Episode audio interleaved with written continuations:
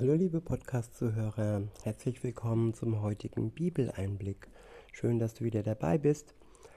Heute habe ich für euch den dritten Teil der Serie über das Thema Immun gegen Angst. Ich verlinke euch wieder ähm, ja, den Link, damit ihr auch wisst, wo diese Andacht, wo dieser Bibelleseplan herkommt und zwar von Your Version. Das ist eigentlich eine Bibel-App. Man kann sie aber auch äh, im Internet aufrufen. Und dazu gibt es auch die ein oder andere Andacht, die ich euch empfehlen kann. Das ist dann alles nachzulesen unter dem Link. Aber ich lese euch die Verse dieses Bibelleseplans vor und beginne mit dem ersten Vers, der steht im Lukas-Evangelium, Kapitel 8. Es ist der Vers, ähm, Moment, es ist der Vers 50. Okay, und dort steht, da es aber Jesus hörte, antwortete er ihm und sprach, fürchte dich nicht, glaube nur, so wird sie gerettet werden. Ja, dieser Mann kam mit der Bitte zu Jesus, dass er ja diese Person retten möge, heilen möge. Er hatte große Sorge, er hatte große Angst, dass sie ja sterben würde. Jesus hat auch schon Tote wieder zurückgeholt.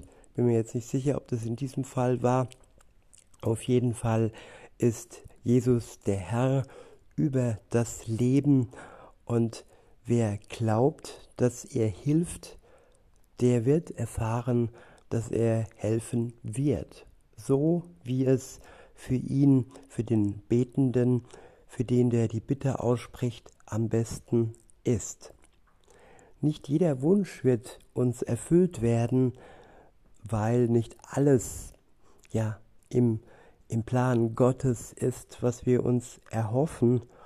Und je mehr wir aber in der Bibel lesen, je mehr erkennen wir den Plan und den Willen Gottes und je mehr können wir auch durch den Geist das erbeten, was in seinem Plan ist und was dann im Endeffekt dann auch gut für uns und für die Welt ist. Darum geht es ja.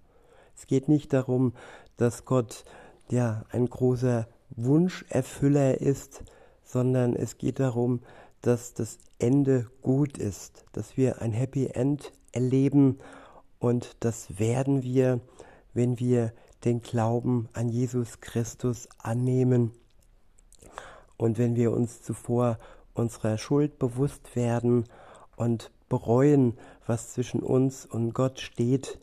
Und wenn dies so ist, dann vergibt er uns gerne und erlöst uns von unserer Schuld und dann können wir wachsen im Glauben und mehr und mehr das von Gott erbeten, was nach seinem Plan ja für uns gut ist. Und weiter geht's zum zweiten Vers der heutigen Andacht. Der steht im ersten Johannesbrief im fünften Kapitel es ist der Vers 4. Dort steht, denn alles, was aus Gott geboren ist, überwindet die Welt. Und unser Glaube ist der Sieg, der die Welt überwunden hat. Ja, Jesus Christus war der Erste, der die Welt überwunden hat, der seinen Tod durch die Kraft des Geistes sogar überwinden konnte. Und wenn wir an das glauben, was er vorgelebt hat, an die Tatsache, dass er für uns gestorben ist und auferstanden ist, dann erleben wir die Kraft Gottes ganz persönlich in unserem Leben durch unseren Glauben. Dann werden wir Nachfolger Jesu und dann sind wir imstande, durch unseren Glauben ebenfalls diese Welt zu überwinden. Es ist vollbracht und es muss nichts mehr hinzugefügt werden. Keine einzige Tat von unserer Seite ist nötig. Es geht einfach nur darum, dass wir Gott vertrauen und dass wir durch den Glauben an ihn den Sieg in Anspruch nehmen. Nicht, dass er noch ähm, errungen werden muss. Nein, Jesus ist Sieger. Jesus hat gewonnen.